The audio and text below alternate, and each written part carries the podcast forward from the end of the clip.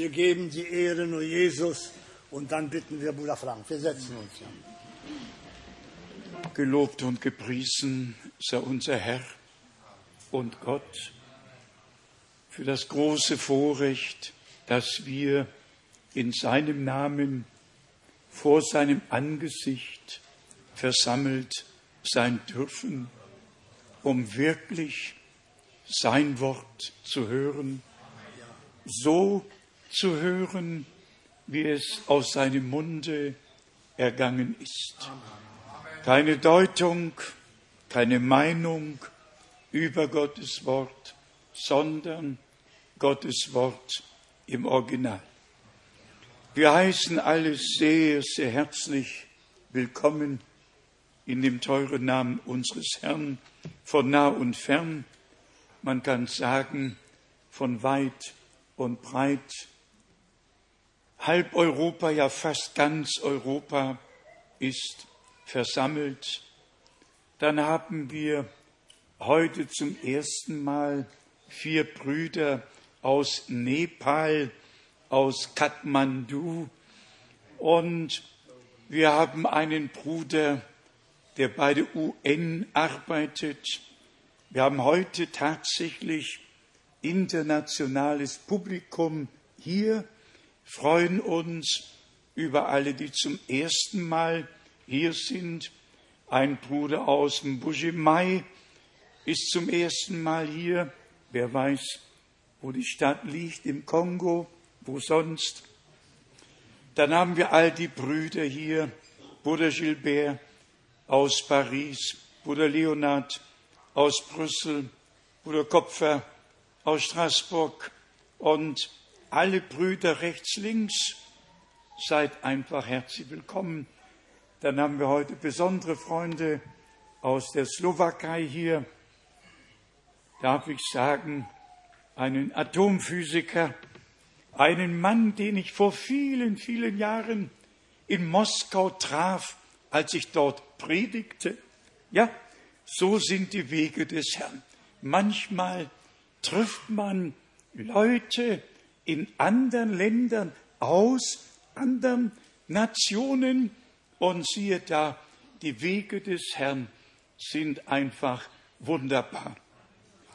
Dann haben wir unsere besonderen Freunde aus Chile hier und für mich eben doch etwas ganz Gewaltiges, dass Gott so viel Gnade geschenkt hat. Ihr könnt es im Internet lesen, über die Hälfte derer, die zu der Gemeinschaft in Chile gehörten, haben sich der Freien Volksmission Krefeld angeschlossen, aber das ist nicht so ganz richtig. Es hat sich niemand angeschlossen. Wir haben keine Mitglieder. Es gibt nur Menschen als Glieder am Leibe Jesu Christi, unseres Herrn. Und dann, ob es unsere Schreiber sind, ob es unsere Wagner sind, unsere Schurgelis sind oder wer immer sie sein mögen, wir sind einfach, oder Mathusen, wir sind ja einfach alle äh, Kinder Gottes und für mich wirklich eine besondere Freude, das darf ich sagen, dass Gott Gnade geschenkt hat, Gnade geschenkt hat in Chile, dass so viele aus der Gemeinschaft das Wort Gottes aufgenommen haben und somit ist das Wort nicht leer zurückgekommen, sondern hat ausgerichtet, wozu es gesandt wurde. Nochmals, Brüder und Schwestern, fühlt euch wohl aus der Volksrepublik Polen, aus Tschechien, aus der Slowakei, aus Italien. Auch das ist mir eine besondere Freude. Der Bruder von unserem Bruder Trapani ist heute auch hier zum ersten Mal mit Familie. Einfach schön, dass Gott noch herausruft, herzuführt. Wie viele freuen sich darüber, dass Gott doch gnädig ist, dass doch Menschen herausgerufen werden und zur Erkenntnis der Wahrheit geführt werden. Bruder Graf hat bereits Grüße abgegeben von Bruder Etienne Genton, von Bruder Alexis Barrier. Ich habe Grüße aus Nairobi, Grüße von Bruder Pisa, Grüße von Bruder Daniel aus Kapstadt, Grüße oder Grüße von Bruder Motika aus äh, Johannesburg, Grüße von Bruder Terrental, äh, Grüße und nochmals Grüße von Bruder Sebastio aus Luanda, Grüße von Bruder John aus Bukarest, einfach Grüße und nochmals Grüße von überall aus aller Welt und auch aus Kanada, aus den USA. Wir grüßen auch von hier aus alle Brüder und alle Schwestern. Es sind nun tatsächlich einige Länder, die schon den Anschluss über Internet haben und unsere Geschwister in Chile hören in drei verschiedenen Städten heute und haben Anteil an unserer Andacht, die wir hier haben. Dann Geschwister in, in British Kolumbien, in Kanada, in Afrika, in Graz, in Bukarest, über ganz Europa verteilt und in der ganzen Welt. Einfach schön, dass wir diese Möglichkeit haben, Gottes Wort mit aller Welt zu teilen und die Herausrufung durch die letzte Botschaft aus Gnaden zu geben. Wer ist noch hier zum ersten Mal? Ihr könntet kurz die Hand heben. Ja, ja Dankeschön. Herzlich willkommen. Danke. Herzlich danke. Danke. Herzlich willkommen. Serdeczny witam. Gott segne euch. Ja, Gott segne euch. Gott schön. Ja, natürlich. Ja, Gott segne. Gott segne. Einfach wunderbar. Gott segne dich. Gott segne alle.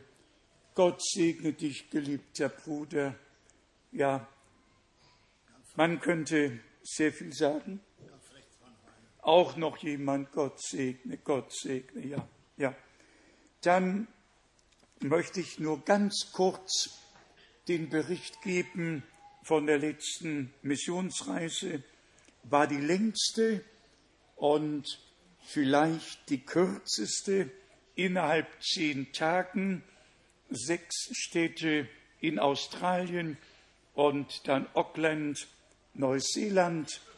Und in, also in dieser kurzen Zeit rund zwischen 68 und 70 Flugstunden, nur Flugzeit, keine Wartezeit, keine Transitzeit, nur Flugzeit.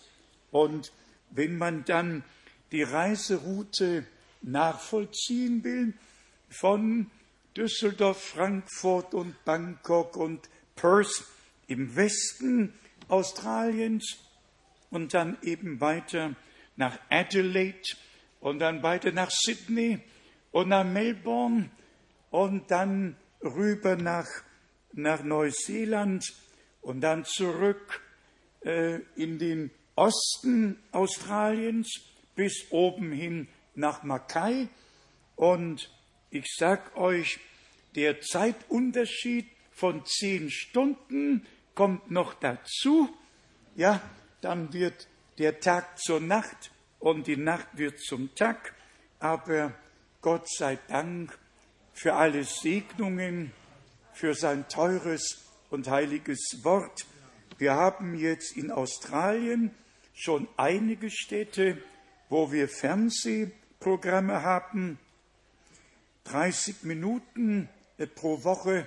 Und ich werde es nicht vergessen, in Sydney kam ein Ehepaar noch ganz frisch und munter, hier die Lippen noch ein wenig mit Rot gekennzeichnet, die Dame mit Hosen an und zum ersten Mal das Wort des Herrn über Fernsehen gehört. Und sie waren da und sagten, Bruder Frank, Gott hat uns angesprochen, schau uns nicht dem Äußeren nach an, sondern Gott schenke dir Gnade, unser Herz anzuschauen. Und das Ehepaar war vor einigen Jahren aus Polen nach Neuseeland und dann nach äh, Australien übersiedelt. Und ich hörte direkt am Akzent, woher sie kommen, und sprach sie dann in ihrer Sprache an. Die Freude war einfach riesengroß. Man könnte die einzelnen Städte und das, was darin geschah, noch ganz kurz hervorheben. Wir sind einfach Gott dankbar, dass er herausruft, dass die letzte Botschaft in alle Welt getragen werden kann und dass auf jede Art und Weise in den verschiedenen Sprachen, in den Hauptsprachen besonders, und Englisch ist ja nun einmal die Hauptsprache.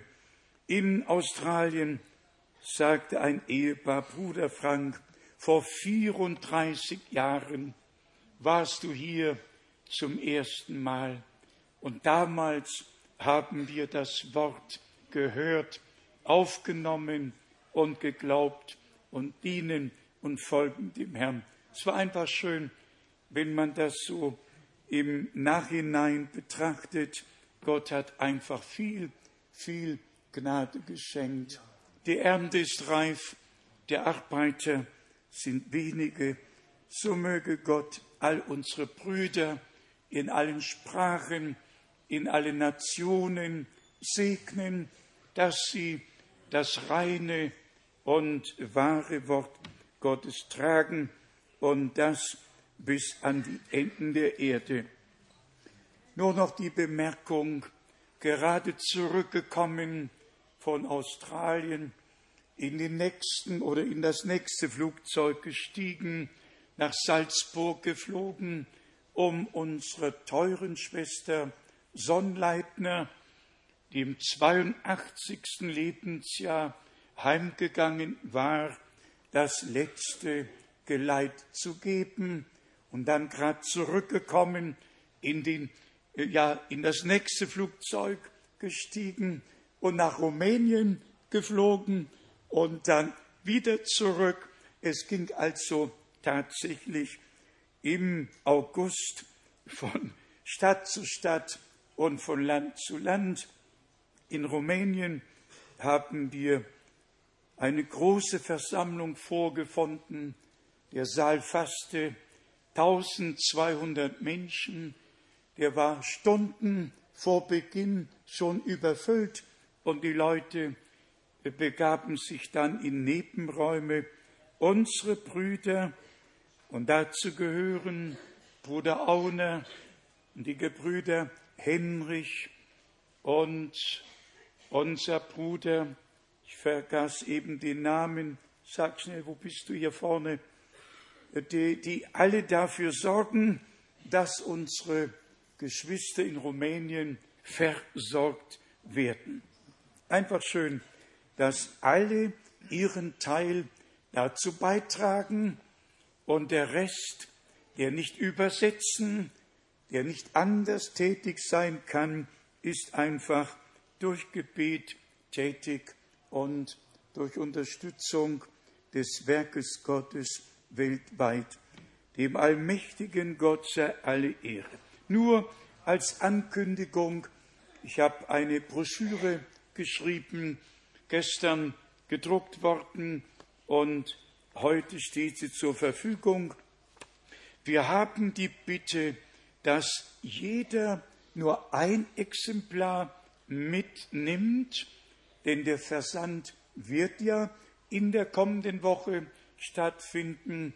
Und äh, zum Zweiten habe ich die Bitte, diese Broschüre wirklich nur unter Gebet den Menschen weitergeben, wo wir spüren, dass Gott mit ihnen reden möchte, nicht einfach so verteilen, sonst kommen wir zu schnell in große Not.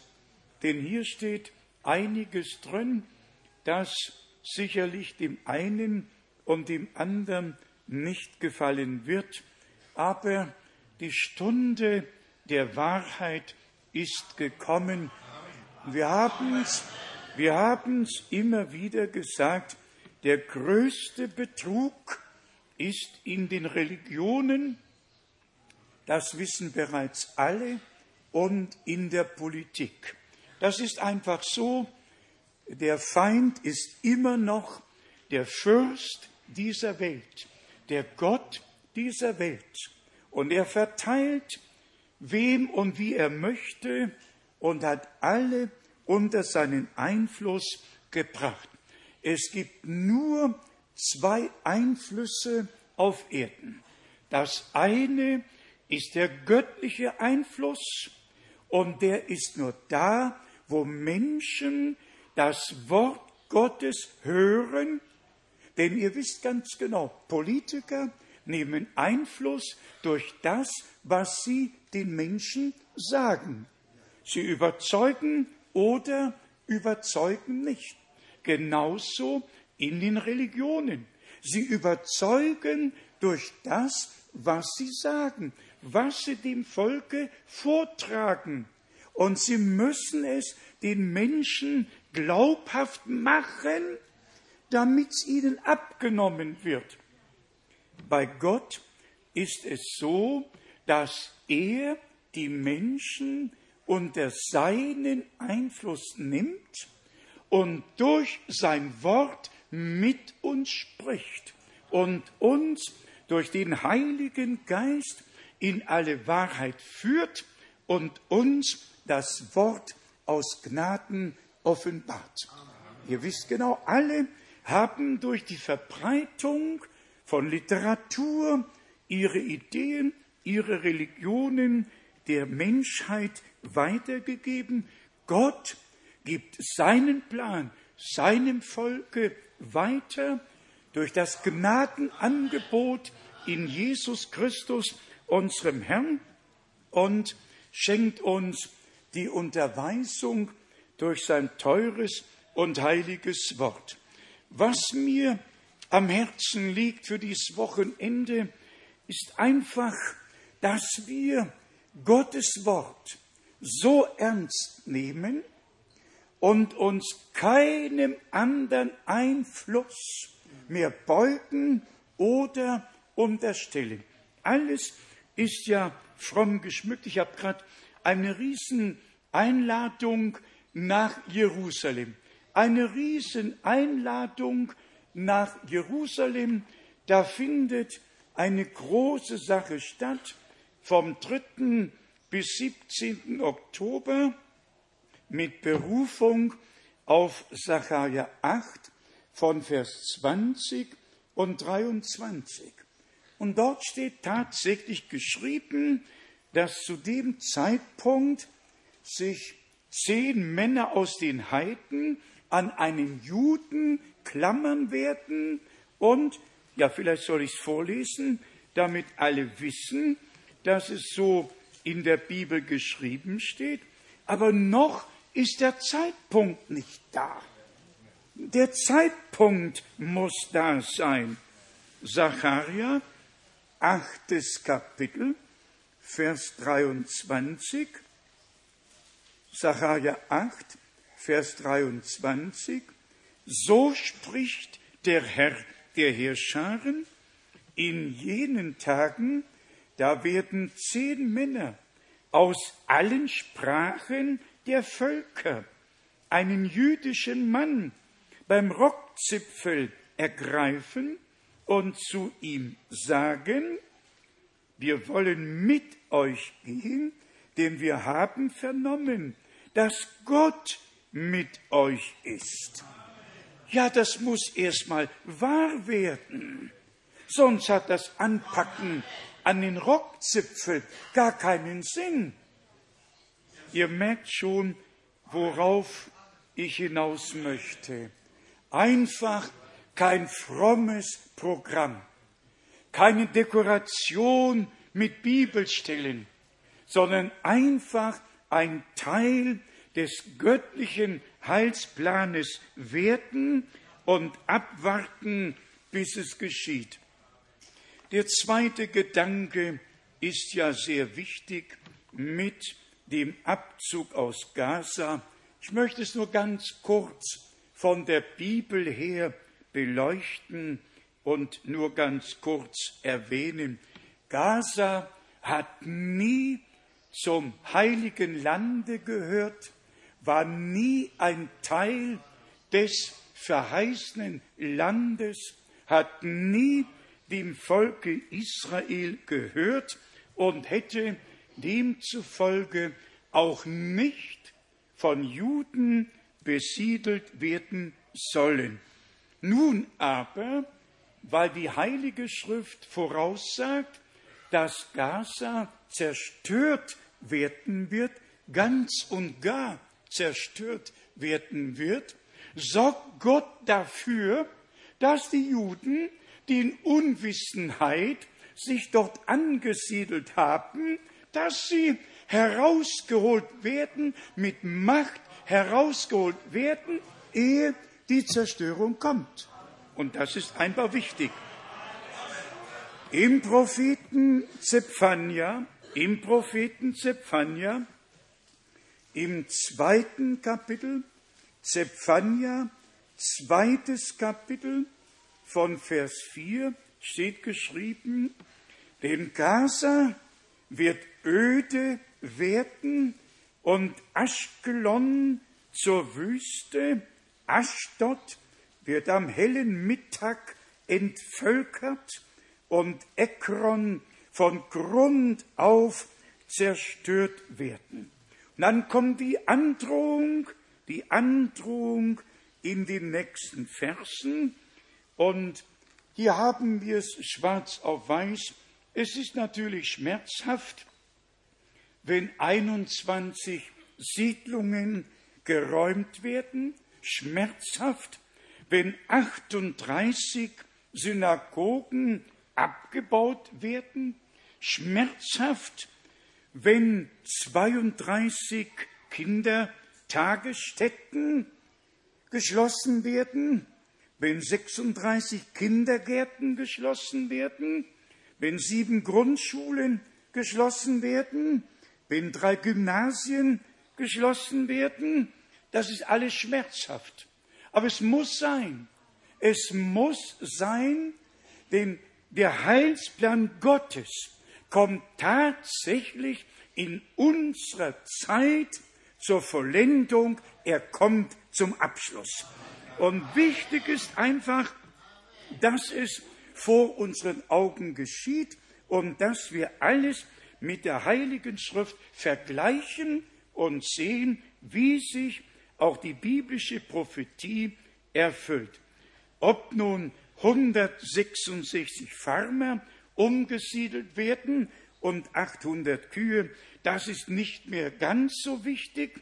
Wichtig ist, dass der Streifen geräumt wird, ehe die Zerstörung kommt.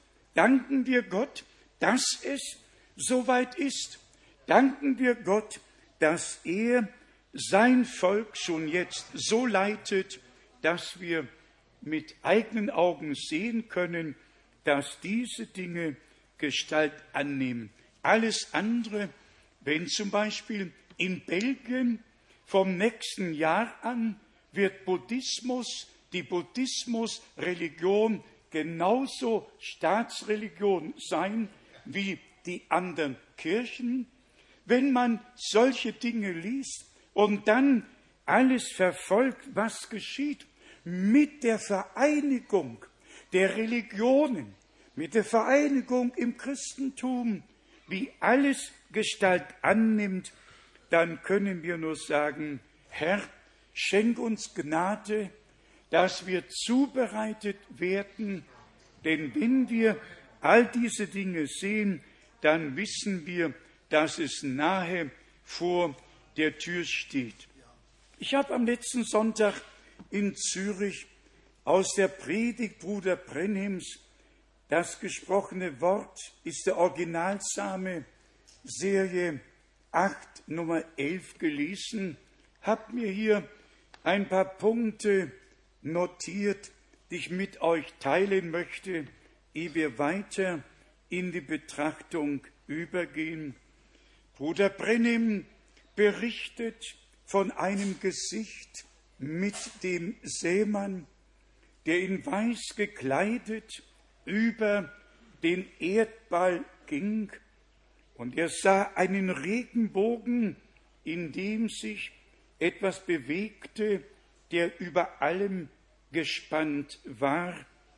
Nachdem der Seemann dem Erdkreis den Rücken zugewandt und die Saat ausgesät hatte, kam hinter ihm jemand, der wie ein Schurke, ich weiß nicht, ob das ein Begriff ist, der übersetzt werden kann, ich wüsste ihn jetzt in Polnisch, aber nicht in Englisch.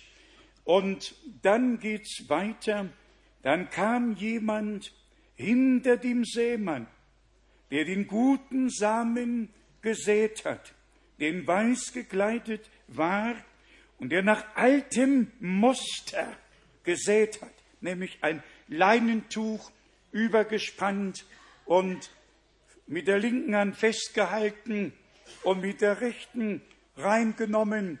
Und wer es mit zehn Jahren beigebracht bekam, der weiß, wie wichtig der, der Gleichschritt beim Sehen ist und dass man genau bei zwei Dingen nicht zurückschauen darf, beim Pflügen und beim Sehen.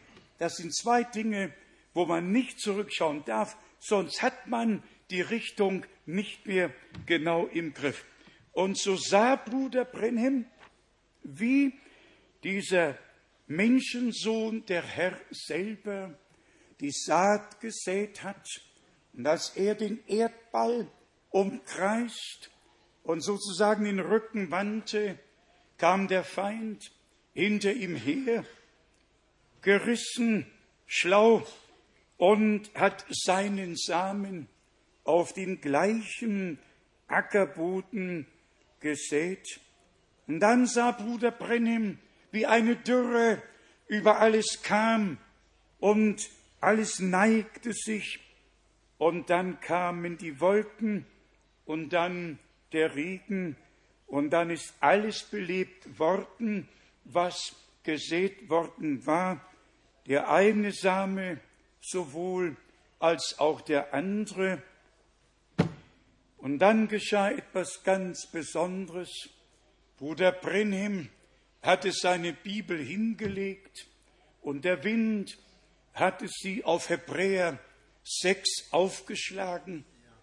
Und Bruder Brenhem las Hebräer 6, hat die Bibel wieder beiseite getan, zugemacht und stellt euch vor, der Wind hat die Bibel wieder auf Hebräer 6 aufgeschlagen und Bruder Brennim las wieder Hebräer 6 und es geschah noch einmal. Und dann wusste Bruder Brennim, dass Gott, der Herr, hier etwas ganz Besonderes zu sagen hat. Und ich möchte jetzt Hebräer 6 nur die wenigen Worte lesen, um uns vor Augen zu führen, wie wichtig es ist, den rechten Samen aufzunehmen. Und wie wichtig es ist nachzulesen, dass der Herr in dem Gleichnis von dem Seemann in Matthäus 13 von vier verschiedenen Ackerböden spricht. Einmal sind es Dornen, einmal ist es Gestein, verschiedene Arten von Boden, in welchen die Saat fiel, und dann viertens ein guter Boden, keine Dornen, kein Gestein, sondern der Same fiel auf fruchtbaren Boden und hat Frucht gebracht bis hin zur hundertfältigen Frucht. Und dazu möge Gott uns Gnade schenken, dass nicht irgendwelches Gestein, Dornen und Disteln und es können Sorgen und Nöte des Lebens sein, die uns alles überwuchern wollen und den Samen ersticken möchten. Lasst uns Gnade vor Gott finden und unsere Sorgen auf den Herrn werfen. Wir können selber an nichts etwas ändern, nur er kann es tun und ihm werden wir weiterhin vertrauen. Hebräer 6 von Vers 4.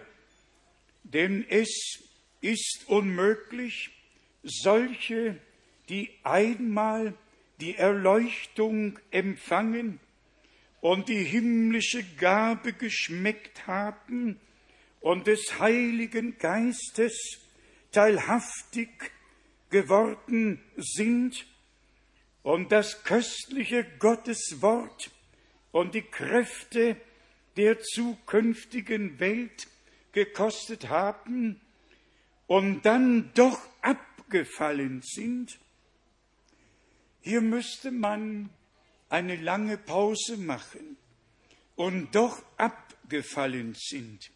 Hier ist nicht die Rede von einem Fehltritt, nicht die Rede von einer Übertretung, sondern vom Abfall. Und wer dieses Wort mal nachlesen möchte, der kann ins Alte Testament gehen und der kann bis 2. Thessalonicher 2 gehen, wo von dem großen Abfall in der Endzeit die Rede ist und der Mensch der Sünde und der Gesetzlosigkeit offenbar werden wird. Lesen wir weiter im sechsten Vers. Noch einmal zur Sinneserneuerung zu kommen, weil sie für ihre Person den Sohn Gottes von neuem kreuzigen und ihn der Beschimpfung preisgeben. Jetzt kommt's vom Acker und vom Regen. Denn wenn ein Acker den oftmals auf ihn fallenden Regen in sich eingesogen hat und denen, für die er bestellt wird, nützlichen Ertrag hervorbringt, so macht er sich den von Gott kommenden Segen zu eigen. Bringt er dagegen Dornen und Disteln hervor, so ist er unbrauchbar und geht dem Fluch entgegen, dessen Ende zum Feuerbrand führt. Also, das Wort Gottes ist kostbar, wenn wir die Kräfte der zukünftigen Welt geschmeckt haben, wunderbar.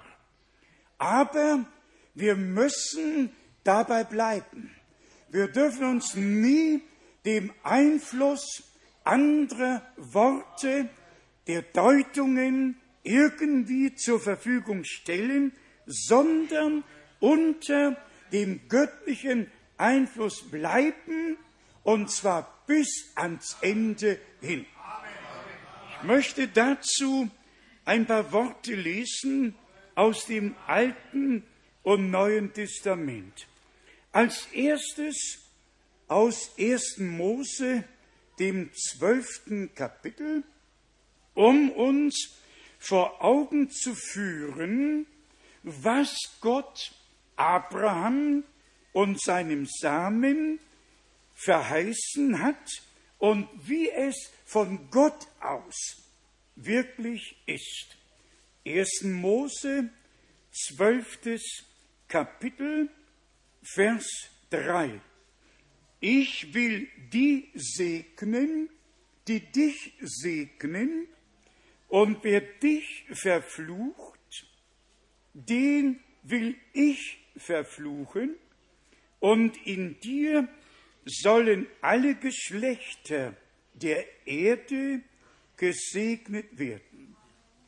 Nicht Abraham sollte über die die ihm nicht gut gesonnen waren, irgendein Urteil sprechen. Gott hat es selbst übernommen.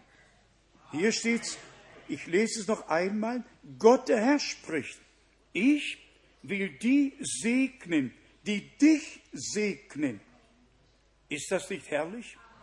Wenn wir Israel segnen, wenn wir den geistlichen Samen Gottes, der durch Abraham, der ja unser aller Vater genannt wird, unser Glaubensvater ist, wenn wir gesegnet werden, dann segnet Gott die, die uns segnen. Wer uns flucht, der wird von Gott verflucht werden. Hier, hier auf Erden mag der eine und der andere noch mit erhobenem Haupte davonkommen. Doch ich lese euch ohne Verzug das Wort aus dem Matthäusevangelium, dem 25. Kapitel, um uns zu zeigen, dass der Tag kommen wird, wo die einen für immer gesegnet und die anderen für immer, man möchte es nicht aussprechen, ich lese es einfach nur, Matthäus 25, Matthäus 25, Vers 34.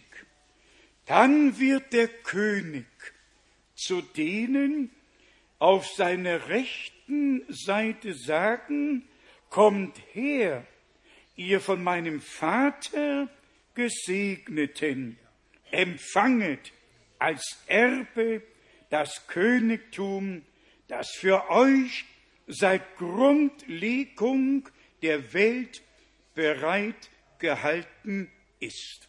Hier wird der Segensspruch über alle ausgesprochen. Und du müsstest mal jetzt in den Zeitablauf versetzen. Das geschieht, wenn der Herr vor Aufrichtung des tausendjährigen Reiches, vor Beginn der Königsherrschaft, gemäß Matthäus 25 von Vers 31 herabkommt. Ich lese es. Matthäus 25 von Vers 31. Wenn aber der Menschensohn in seiner Herrlichkeit kommt und alle Engel mit ihm, dann wird er sich auf den Thron seiner Herrlichkeit setzen und alle Völker werden alsdann vor ihm versammelt werden. Und er wird sie voneinander scheiden, wie man Schafe, wie der Hirt Schafe von den Böcken, eigentlich müsste hier Ziegen stehen, in allen Übersetzungen, sonst steht Ziegen, nur in der deutschen steht Böcken scheiden. Und dann kommt, und dann kommt eben der Ausspruch, die einen, ihr Gesegneten meines Vaters, ererbet das Königtum. Hier geht es schon nicht um Entrückung, sondern um das Königtum, das vor Grundlegung der Welt bereitet ist. Und dann haben wir in Vers 41 die andere Seite, alsdann wird er auch zu denen auf seiner linken Seite sagen, hinweg von mir, ihr Verfluchten, in das ewige Feuer, das für den Teufel und seine Engel bereitet ist. Wir wollen nicht näher darauf eingehen, aber mit Gott muss man ernst machen und Gott will mit uns ernst machen. Niemand, niemand bilde sich ein, er könne tun, was er möchte und dann damit vor Gott bestehen. Das geht einfach nicht, nicht mit Gott. Dann haben wir den besonderen Punkt, den wir alle beachten müssen. Nehmen wir die einzelnen Knechte Gottes, die zu ihrer Zeit eine göttliche Berufung und Sendung empfangen haben und wie nach ihrem Dienst oder zur Zeit ihres Dienstes andere auftraten, um etwas anderes zu tun und zu sagen, als Gott seinen Knechten aufgetragen hat. Als erstes sehen wir Moses. Moses nachzulesen in 2. Mose, dem dritten Kapitel.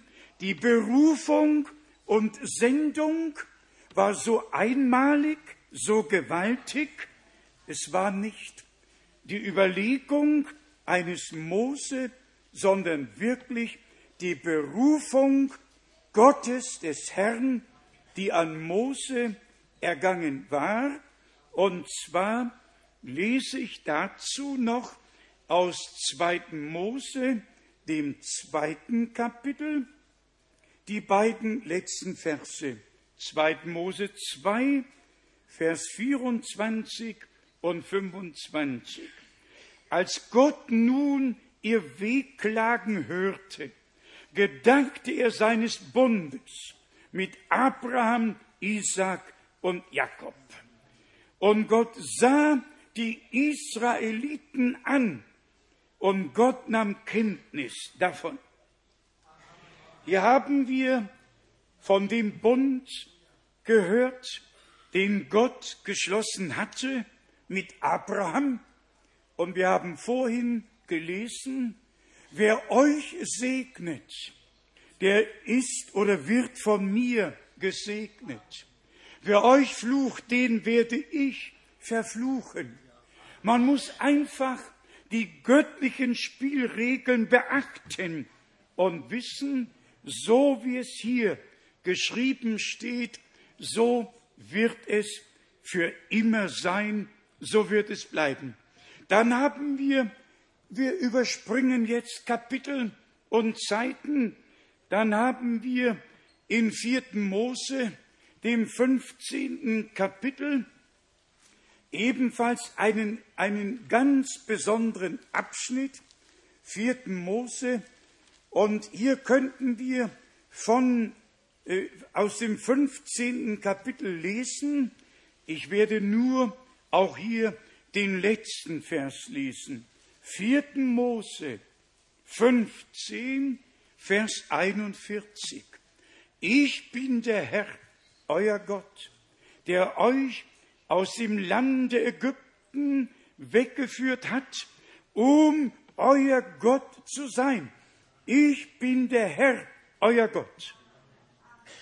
Und direkt danach kommt die Geschichte mit Korah und mit denen, die sich ihm angeschlossen haben und einfach Not in die herausgerufene Gemeinde hineingebracht haben und die Mose den Vorwurf machten, du bist doch nicht der Einzige, der hier das Recht hat zu reden. Mose hatte Gottes Recht, hatte Gottes Recht, Kraft göttlicher Berufung. Er hat doch nicht im eigenen Namen gesprochen, sondern Gottes Recht ward ihm gegeben, zu sprechen und dem Volke das Wort mitzuteilen. Dann sehen wir ein Kapitel nach dem anderen. Abraham und äh, einige schlossen sich an und nichts als Not war mitten in der Gemeinde. Brüder und Schwestern, hier ist der eigentliche Punkt. Wenn wir nur das hätten, was Mose erlebte, wäre es vielleicht nicht genug. Wir haben auch das, was in der Urgemeinde geschah. Apostelgeschichte 20 von Vers 26 und all die verschiedenen Bibelstellen, besonders im Timotheus, im zweiten Timotheus 3, im ersten Timotheus 4, all diese Bibelstellen, die davon sprechen, was innerhalb der Gemeinde an Unruhe, an verschiedenen Lehren vorgetragen wurde, damit verschiedene Richtungen entstehen und unter dem Volke Uneinigkeit herrschen würde. Gott führt zusammen und Gott sendet seine Knechte und seine Boten, um das Volk zusammenzurufen nach dem Befehl des Herrn, versammle mir mein Volk, damit ich mit ihnen rede. Es war nicht Mose, der reden wollte. Gott wollte reden. Er hat nur Mose dazu gebrauchen können. Und dann kommt es natürlich, dass man weiterblättern muss und sehen, wie es mit Biliam weitergegangen ist. 4. Mose, 4. Mose 22, 23, 24. Nichts als Not unter dem Volke Israel, weil irgendein Balak einen Biliam gerufen hat, um das Volk Israel zu verfluchen. Aber Gott hatte doch gesagt, ich werde verfluchen, wer euch verflucht. Und ich werde segnen, wer euch segnet. Und jetzt kommt dieser Mann und der soll nun fluchen. Hier steht es geschrieben, 4. Mose 22, Vers 6. 4. Mose 22, Vers 6. So komm nun doch her und verfluche mir dieses Volk, denn mir ist es zu stark. Vielleicht gelingt es mir dann, eine Niederlage unter ihnen anzurichten. Der Feind will Niederlagen anrichten. Er will Entzweiungen bringen. Und das darf nicht geschehen. Wir müssen auf der Seite Gottes stehen bleiben und mit dem, was Gott aus berufenem Munde zu sagen hatte. Weiter lesen wir, und es aus dem Lande vertreiben. Ja, in dem Moment, wo Gottes Zorn sich gegen sein eigenes Volk wendet, dann ist ihres Bleibens nicht mehr. Dann ist der Segen dahin. Und deshalb die Mahnung, oder hier geht es dann weiter, denn ich weiß, wen du segnest, der ist gesegnet. Und wen du fluchst, der ist verflucht. Ja, das nützt doch keinem Biliam, so etwas zu sagen, wenn er auf Wahrsagerlohn aus ist. Das ist hier noch ein Teil der Predigt Bruder Brennims, wie er die Evangelisten in unserer Zeit einfach an den Pranger stellt und sagt, sie sind gesalbt, aber sie haben nicht das Originalwort. Und dann geht's weiter. Die Salbung ohne das Wort ist wie ein Regen, der auf Unkraut fällt. Und das nützt keinem Menschen etwas.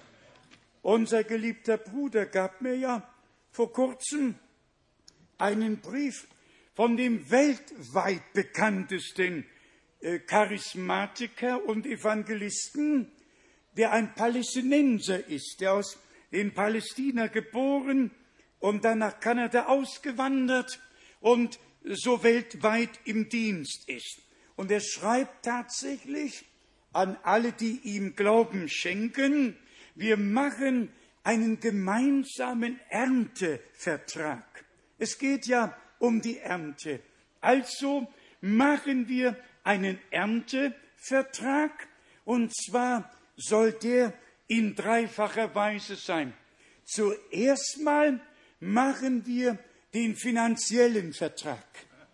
Der steht tatsächlich als erstes in dem Vertrag, den dieser Weltevangelist mit allen, die seine Zuschriften bekommen, machen möchte.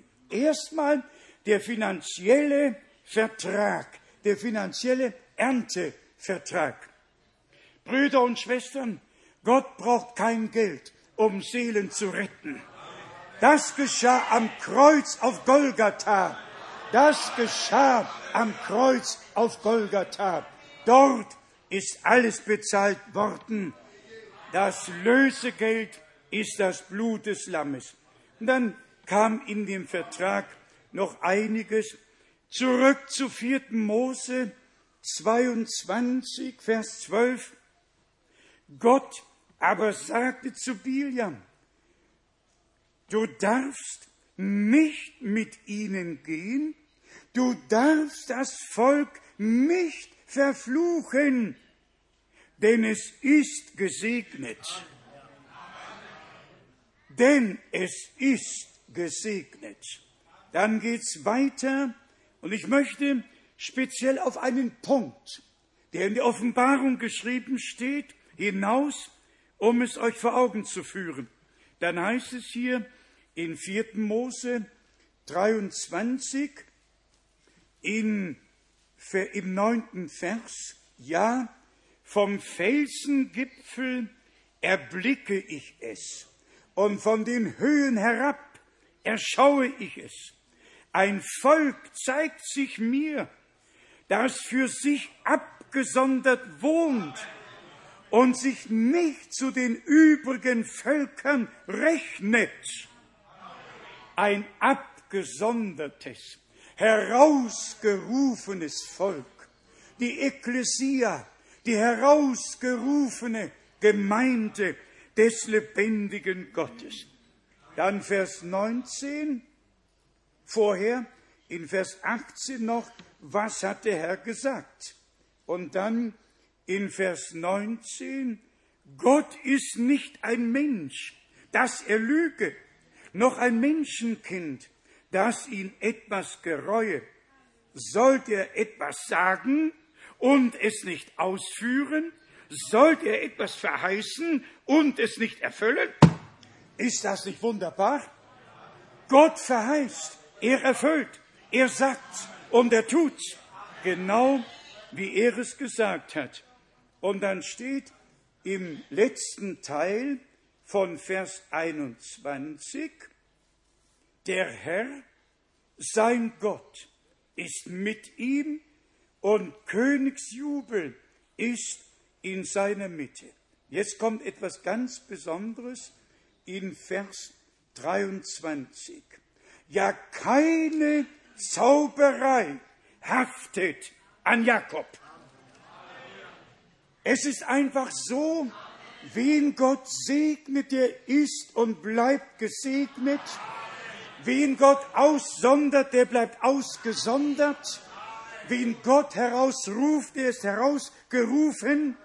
Er gehört einfach zu der Gemeinde der Erstgeborenen. Wir könnten noch weitere Verse lesen. Noch 4. Mose 24, 4. Mose 24, letzter Teil von Vers 9. Wieder wird hier gesagt, wer dich segnet, ist gesegnet. Wer dir flucht, ist verflucht. Und dann kommt die Weissagung in Kapitel 24, Vers 16 und 17.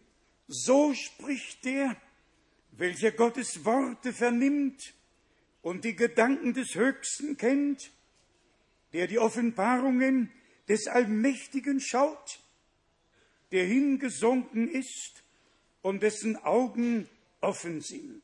Und jetzt kommt's. Ich sehe ihn, doch nicht schon jetzt. Ich gewahre ihn, doch noch nicht in der Nähe.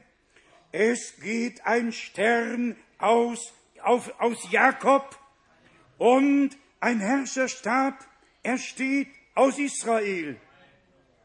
Man könnte weiterlesen, aber dann kommen wir noch zu einem Punkt in Kapitel 25, nur den ersten Teil, nämlich die Unterweisung dieses Mannes, um den Zorn Gottes hervorzurufen.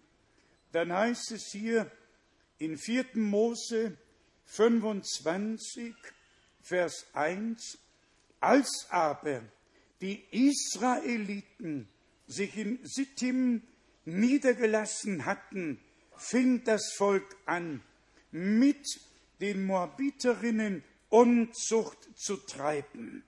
Diese luden das Volk zu den Opferfesten ihrer Götter ein, und das Volk nahm an ihren Opfermalen teil und betete ihre Götter an. Das war der Abfall. Der Abfall von dem einen wahren, lebendigen Gott, außer dem es keinen zweiten gibt. Da las ich doch tatsächlich in einem Rundschreiben von einem auch sehr bekannten Mann im Lande, im Süden unseres Landes, der ein besonderes Gebet zu Gott emporschicken wollte und in etwa sagte, Heiliger Geist, du kennst den Vater am besten. Ich möchte, dass du mit ihm sprichst. Das muss man sich vor Augen führen. Das muss man sich vor Augen führen. Ja, Brüder und Schwestern, die Gnade, die Gott uns in der Offenbarung Jesu Christi geschenkt hat, ist überaus herrlich, groß und wunderbar. Denn der Geist erforscht alle Dinge, selbst die Tiefen der Gottheit. Aber Torheit der Menschen wird einfach offenbar, weil sie die Lüge glauben und nicht die Wahrheit glauben. Deshalb hat Gott ihnen kräftige Irrtümer gesandt. Sie mögen vom Wirken Gottes sprechen. Blindheit ist Blindheit, Verführung ist Verführung, Wahrheit ist Wahrheit, Gottes Wort ist Gottes Wort, Deutung ist Deutung. Und die Zeit der Deutungen ist wirklich vorbei, weil Gott uns die Bedeutung seines Wortes geoffenbart hat. Jetzt nur noch schnell der Sprung zum Neuen Testament. Wenn im Neuen Testament nichts von Biliam geschrieben worden wäre, hätte ich es mir und euch erspart, aus dem Alten Testament zu lesen.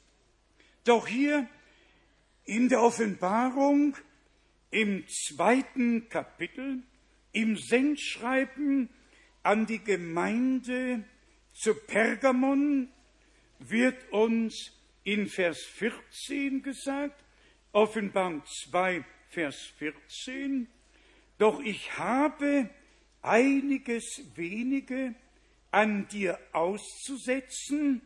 Du hast dort Leute unter dir, die an die Lehre Biliams sich halten, der den Balak unterwies, die Israeliten zum Bösen zu verführen, nämlich Götzenopferfleisch zu essen und Unzucht zu treiben.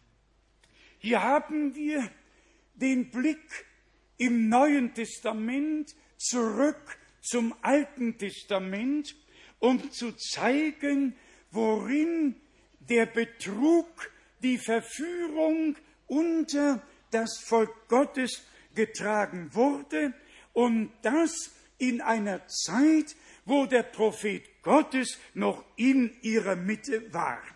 Brüder und Schwestern, wenn wir in die Endzeitbotschaft hineinschauen, ich sage das nicht aus Kritik, ich sage es einfach, weil ich der Wahrheit verpflichtet bin. Man muss darauf achten, was Gott wirklich in seinem Worte gesagt hat. Stellt euch vor, da schreibt ein Mann im tiefen Ernst, die Bibel ist wie eine Zitrone, die ausgepresst wurde. Und die Botschaft ist der Saft, den wir haben. Ja, und dann muss man kurz, lang durchatmen, um am Leben zu bleiben. Nein, in der Bibel bleibt, was in der Bibel ist. Und das geoffenbarte Wort, das geoffenbarte Wort ist das geschriebene Wort. Und das geschriebene Wort ist das lebendige Wort, das geoffenbarte Wort. Gott wird nie über sein Wort hinausgehen, sondern immer gemäß seinem Worte wirken und handeln. Jetzt haben wir hier die Sache mit dem Biliam und wer sich die Mühe machen möchte, nachzulesen, hier die Werke der Nikolaiten. Und dann kommt noch Isabel, die Prophetin, dazu. Und dann geht's weiter und weiter. Die Beispiele aus dem Alten Testament sind im Neuen Testament gegeben worden, um uns aufmerksam zu machen, dass wir wirklich im Wort der Wahrheit bleiben müssen und uns durch keinen einzigen Menschen davon abbringen lassen, ob irgendjemand kommt und sagt, er sei Prophet. Hier ist der Punkt. Und ich möchte, dass ihr ihn beachtet. Nirgends steht geschrieben, auch hier nicht, dass sich welche an die Weissagung Biljams halten. Davon steht nichts. An die Lehre Biljams halten. Die Weissagung stimmte. Ein Stern geht aus in Jakob. Ein Herrscherstab in Israel. Ich sehe ihn, ich sehe ihn. Noch nicht ganz nah, aber ich sehe ihn schon. Das war die Weissagung. Die Weissagung ist wahr. Die Weissagung ist Weissagung. Und deshalb steht hier geschrieben, die sich an die Lehre Biljams halten. Brüder und Schwestern, das Wort der Weissagung ist immer wahr. So steht es geschrieben im zweiten Petrus, im ersten Kapitel von Vers 19. Und da steht auch geschrieben, dass keine Weissagung der Schrift eine eigenmächtige Deutung zulässt.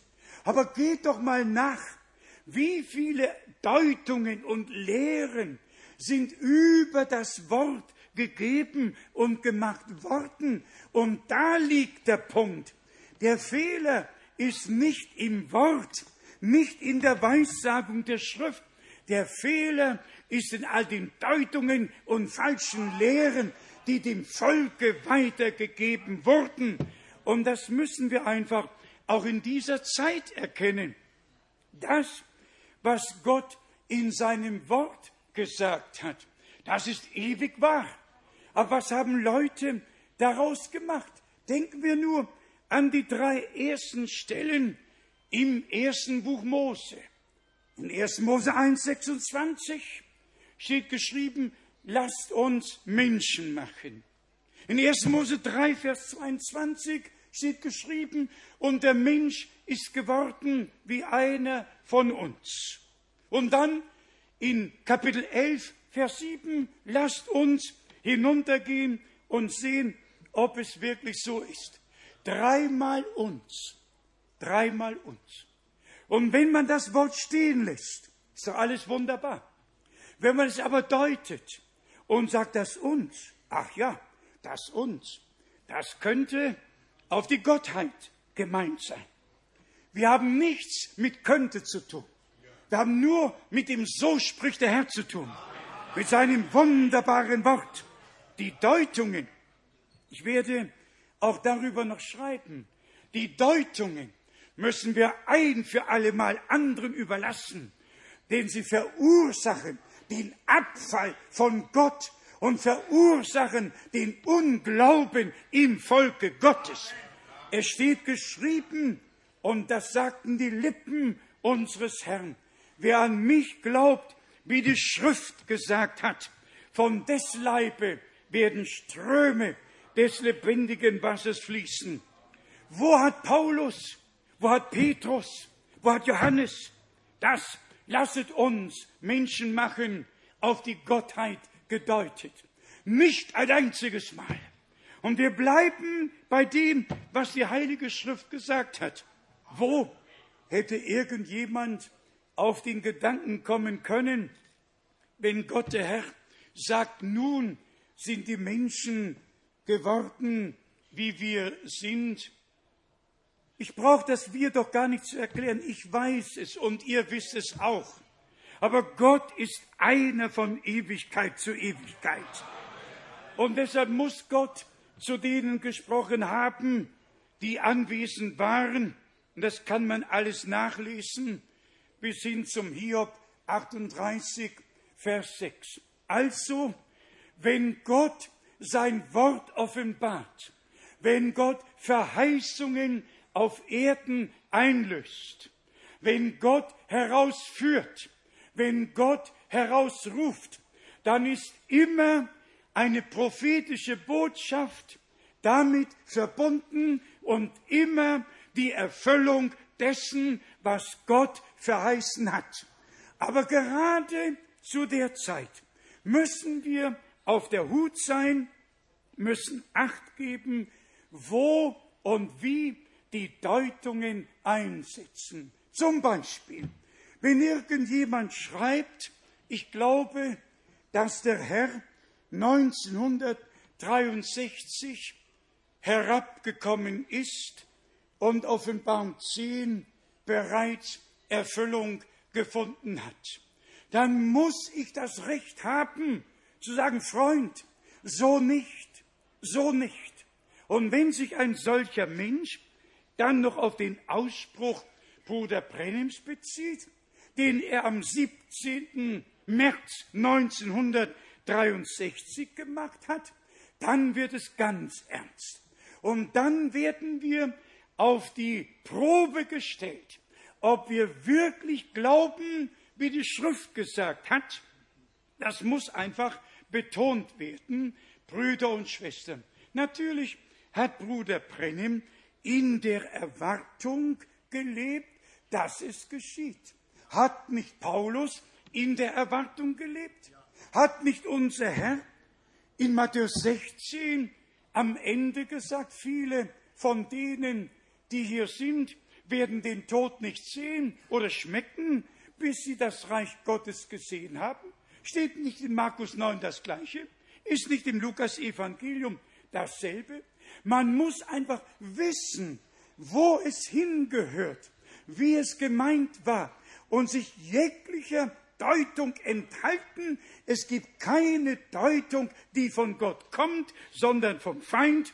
Gott offenbart die Bedeutung, nicht die Deutung. Und das müssen wir einfach für immer von Herzen glauben und aufnehmen. Also nicht die Weissagung Biljams, die war richtig, aber nicht seine Belehrung, die er dem Volke Israel gab und gesagt hat, wir sind doch alle gleich, wir haben alle denselben Gott. Das ist Ökumene, das ist geistliche Hurerei. Und deshalb hat Gott ein Sterben unter sein Volk kommen lassen müssen. Es war Abfall von dem lebendigen Gott. Brüder und Schwestern, was ist heute? Wie viele Biliams gibt es? Und sie alle zitieren die Heilige Schrift. Die Heilige Schrift ist immer wahr, ganz gleich, wer sie zitiert. Und wenn man die Bekanntgabe vom Vatikan liest, dass die Schar am kristallenen Meer die Überwinderschar ist, ist doch alles in Ordnung. Dagegen hat kein Mensch etwas zu sagen. Wir wollen nicht in diesen Bereich übergehen.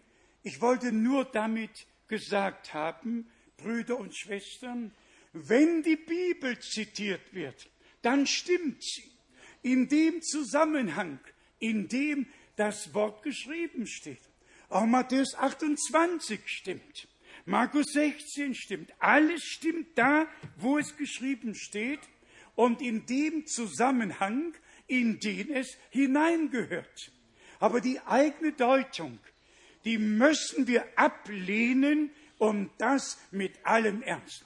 Brüder und Schwestern, Gott hat es dem Volke Israel nicht verziehen, nachdem sie die prophetische Botschaft gehört, die Herausrufung und Herausführung erlebt haben, durch das Rote Meer hindurchgezogen sind, wie über trockenes Land, und die Feuersäule und Wolkensäule mit ihnen war und über, die, über das Zelt, über die Wohnung herabkam.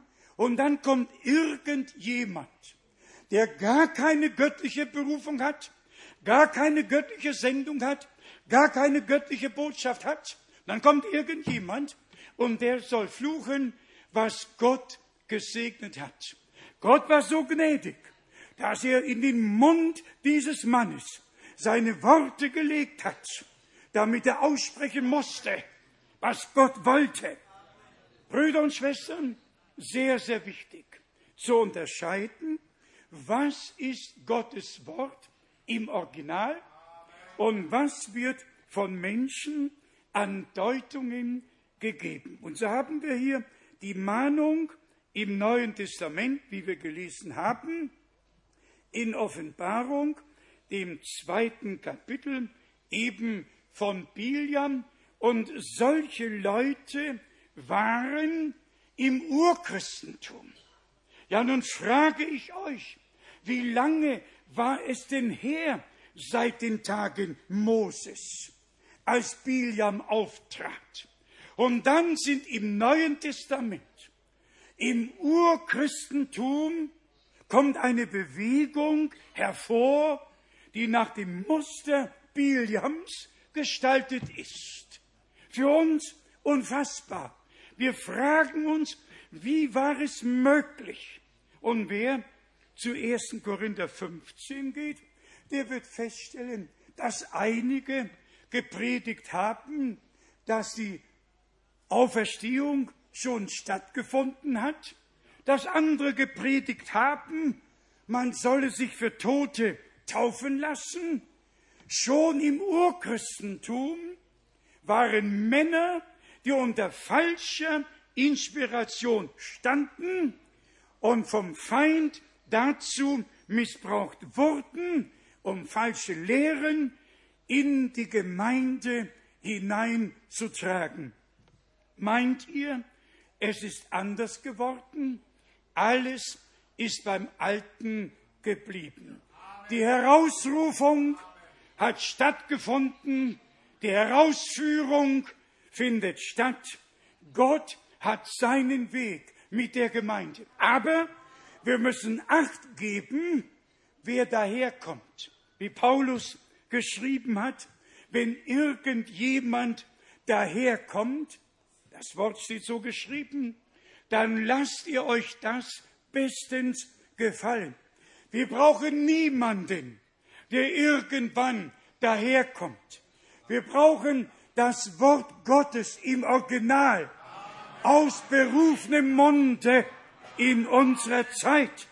Und wir glauben aus Überzeugung aufgrund der Heiligen Schrift, dass Gott Bruder Brenhim wirklich von Mutterleibe an dazu bestimmt hat, ein auserwähltes Rüstzeug zu sein. Wirklich mit einer Botschaft, dem zweiten Kommen Christi, vorauszugehen oder die Botschaft sollte vorausgehen. Wir glauben das aus Überzeugung. Nur noch den einen Teil Bruder Brenhems.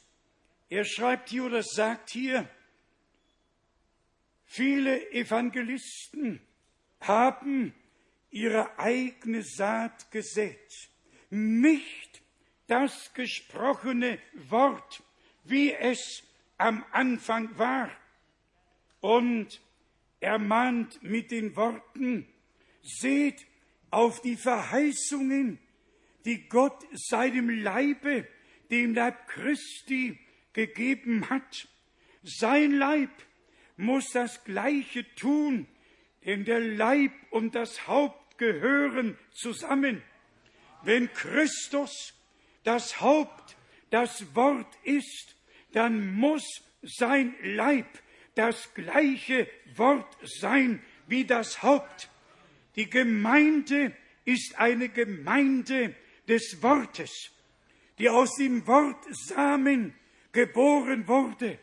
Sie ist jungfräulich, aus dem Wort geboren, keine Denomination, jungfräulich geboren aus dem Wort. Dann geht's weiter. Bruder Brennim hörte die Stimme, nimm den Füllhalter und schreibe. Dieses wurde mir zuteil, als der Geist sprach, und das versuche ich euch zu sagen, gemäß dem Gesetz der Fortpflanzung bringt alles nach seiner Art hervor. 1. Mose 1, Vers 11. In diesen letzten Tagen gelangt die wahre Brautgemeinde hin bis zum Schlussstein. Sie wird eine großartige, er sagt wörtlich super, Gemeinde sein, ein besonderes Geschlecht, während sie sich dem Schlussstein naht. Sie werden ihm ähnlich, völlig in seinem Bilde sein, damit sie mit ihm vereinigt werden können. Sie werden eins sein. Durch sie wird das Wort des lebendigen Gottes vollkommen kund werden. Brüder und Schwestern, Herrliches hat Gott durch den Mund Bruder Brennims gesprochen und hat uns zum Wort, zu den Verheißungen zurückgeführt, damit wir eine Wortbraut werden, wiedergeboren zu einer lebendigen Hoffnung durch die Auferstehung Jesu Christi aus den Toten. Mit Golgatha ist die Abrechnung für den alten Menschen geschehen, denn Gott war in Christo und versöhnte die Welt mit sich selber. Und im Blute des Lammes haben wir die völlige Vergebung, die völlige Versöhnung. Wir haben Frieden mit Gott gefunden. Das ist der Abschluss unseres alten Lebens. Aber wo ist der Anfang des neuen Lebens? Da muss ein Same kommen. Und in dem Samen ist der Lebenskeim.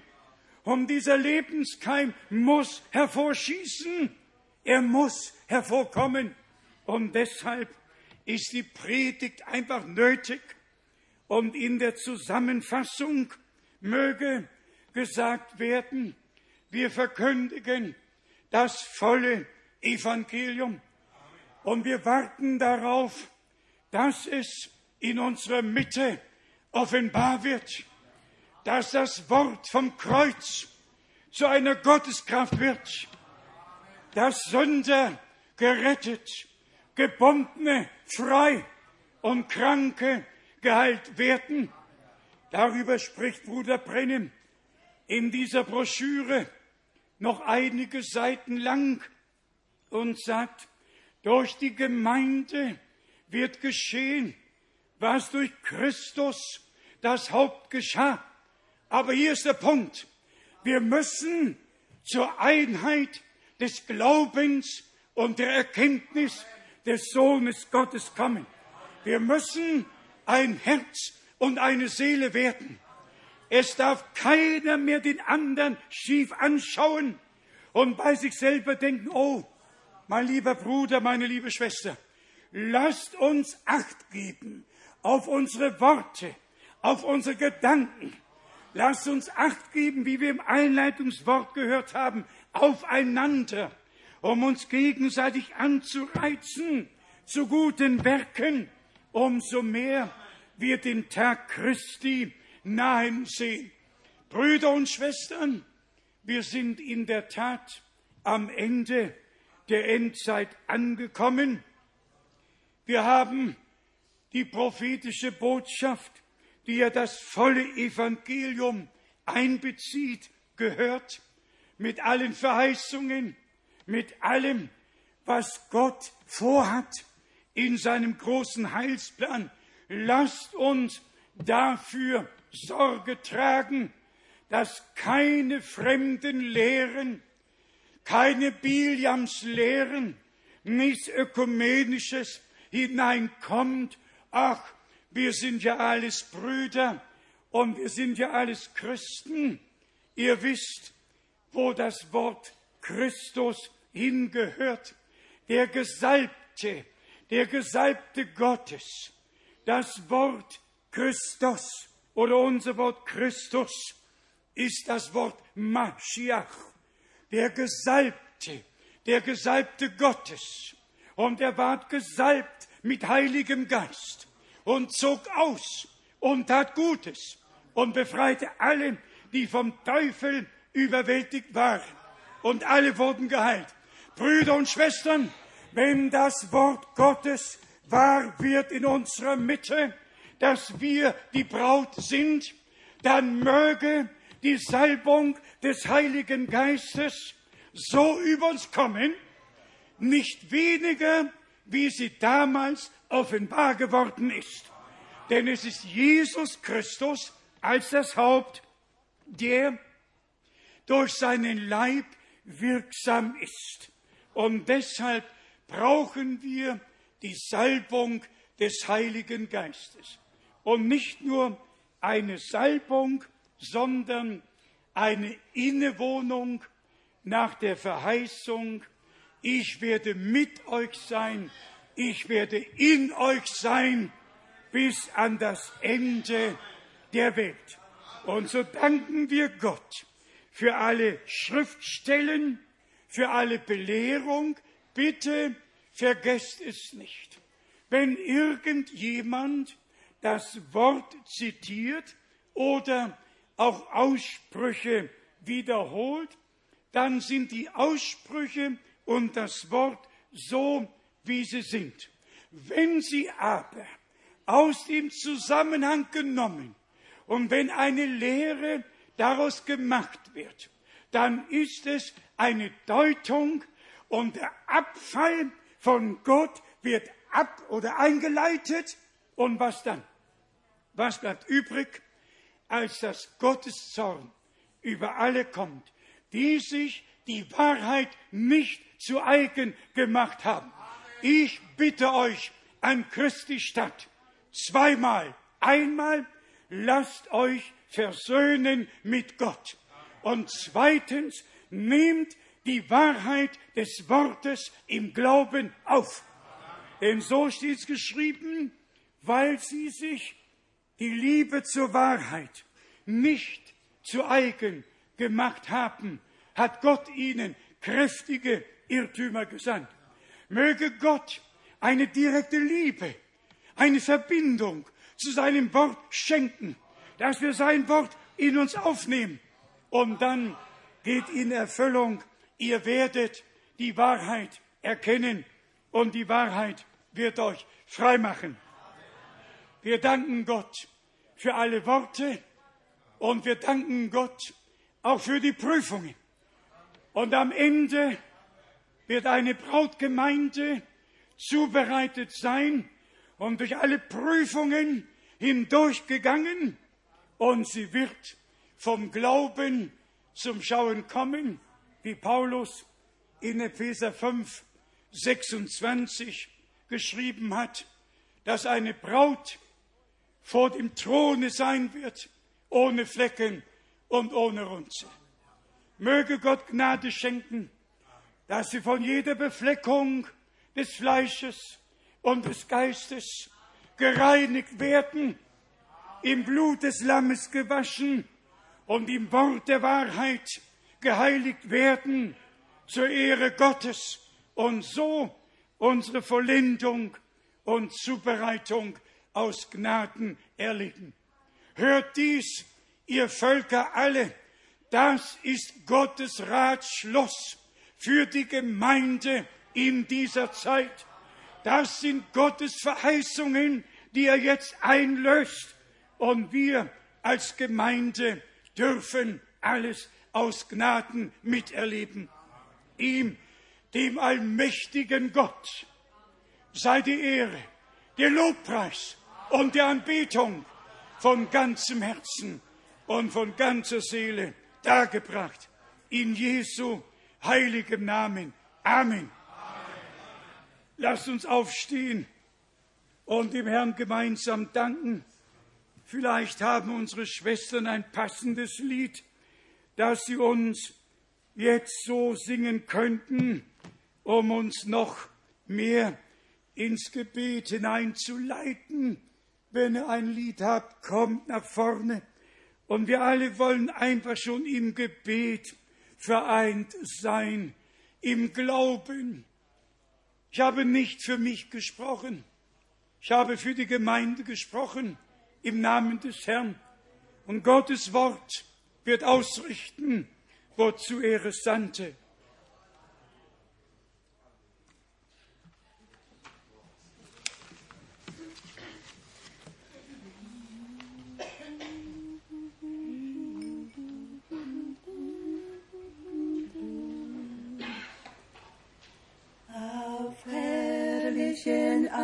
Auen so reich und so grün, bahnt Gott seinen Kindern den Weg, wo das Wasser kühl fließet, erfrischend und schön, bahnt Gott seinen Kindern den Weg.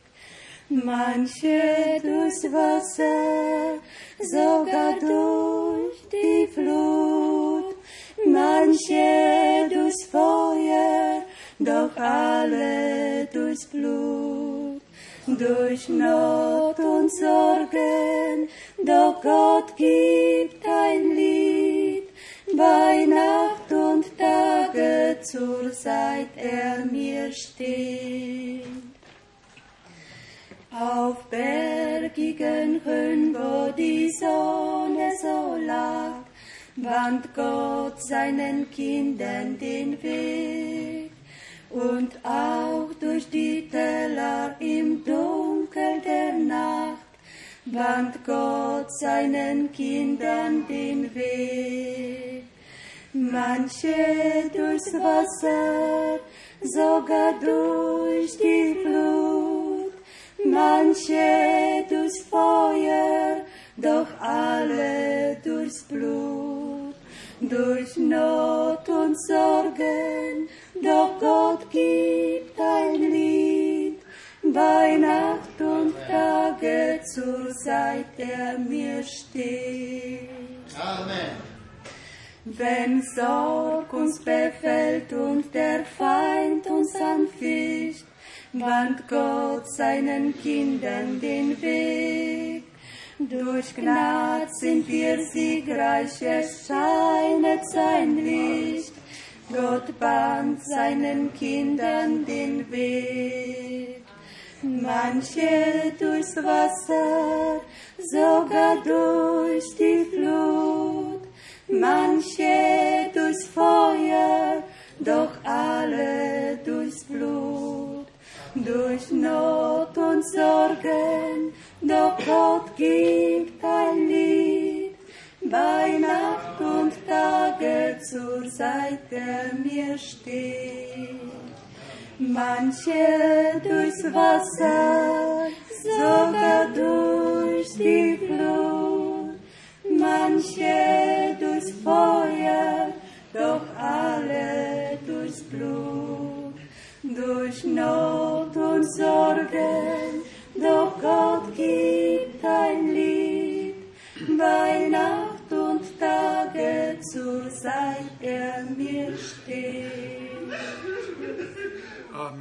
Amen. Gelobt sei der Name des Herrn. Lasst uns beten. Wir bringen dem Herrn, unserem Gott, alle Anliegen. Wir wollen tun, wie Abraham getan hat.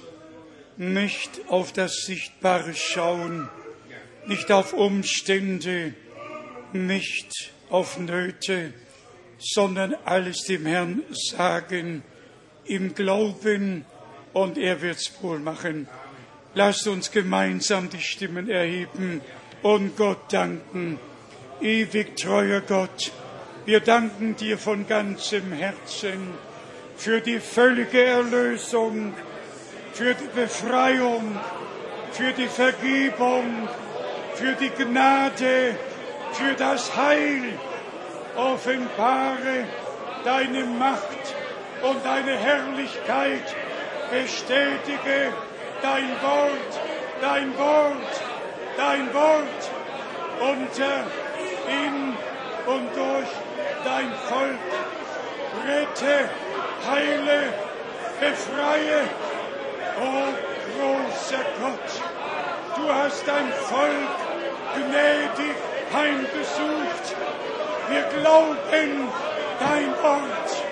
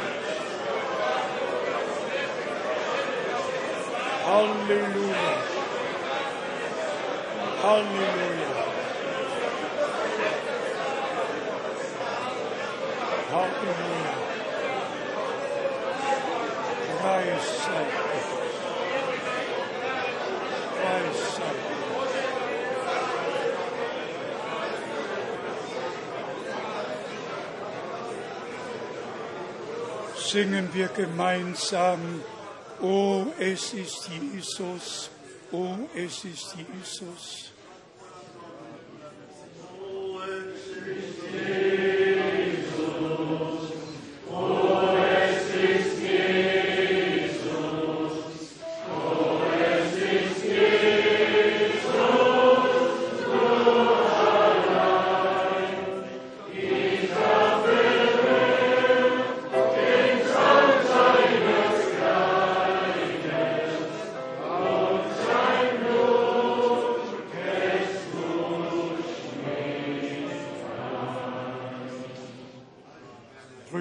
Schwestern, werte Freunde, das gemeinsame Gebet stört nur dann, wenn man nicht selber mitbetet und mit einsteigt, wenn man selber dem Herrn dankt, stört das Danken des Bruders und der Schwester nicht mehr. Dann haben wir einfach Gott vor unseren Augen und bringen ihm den schuldigen Dank für das, was er getan hat.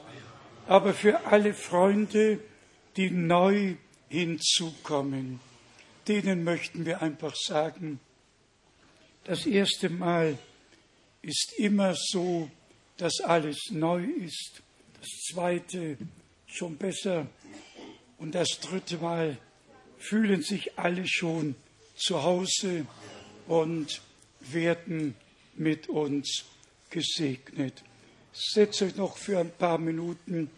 Ich wollte nur sagen, wenn wirklich Gebetsanliegen da sind, wenn Brüder und Schwestern eine direkte Not haben und ihr Vertrauen habt, dass Gott unsere gemeinsamen Gebete erhören wird, dann könnt ihr zurückbleiben.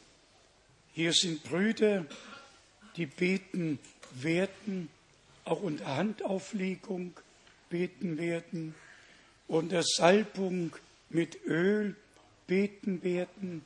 Es kommt immer darauf an, wie ihr es im Glauben annehmt.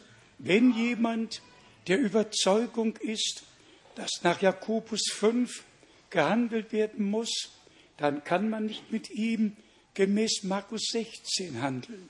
Ist jemand in seinem Herzen fest, gemäß Markus 16 für sich beten zu lassen, fühlt euch einfach frei.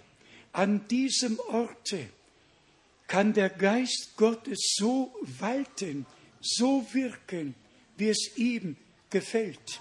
Hier wird nichts nach einem Schema getan, sondern hier stehen wir Gott zur Verfügung, um gemäß seinem Worte zu handeln. Sogar jede Heilung, die unser Herr vollzogen hat, war anders. Keine geschah nach einem Schema, keine einzige, keine einzige. Alles geschah so, wie es in dem Moment richtig war. In Bethesda wurde einer geheilt, er nahm sein Bett, ging nach Hause. An anderer Stelle wurden zehn Aussätzige rein, einer kam zurück, die anderen gingen ihrer Wege. Immer geschah es. Dann hat er Hände aufgelegt, dem einen sogar zweimal. Beim ersten Mal sah er Menschen wie Bäume so groß, beim zweiten Mal sah er die Menschen ganz normal. Brüder und Schwestern, Gott kann tun, was er tun möchte. Wir stehen zu seiner Verfügung. Aber das sollt ihr wissen. Die Zeit ist da, dass Gottes Wort bestätigt wird. Die Zeit ist einfach da. Wir können nicht länger kommen, hören und gehen. Wir müssen kommen, hören und erleben. Und erleben, was Gottes Wort uns sagt. Glaubt ihr es alle? Habt ihr fest in eurem Herzen den Entschluss gefasst, nur zu glauben, was die Schrift sagt? Sagt Amen. Amen. Amen. Bitte schön, Bruder Hus, bitte schön.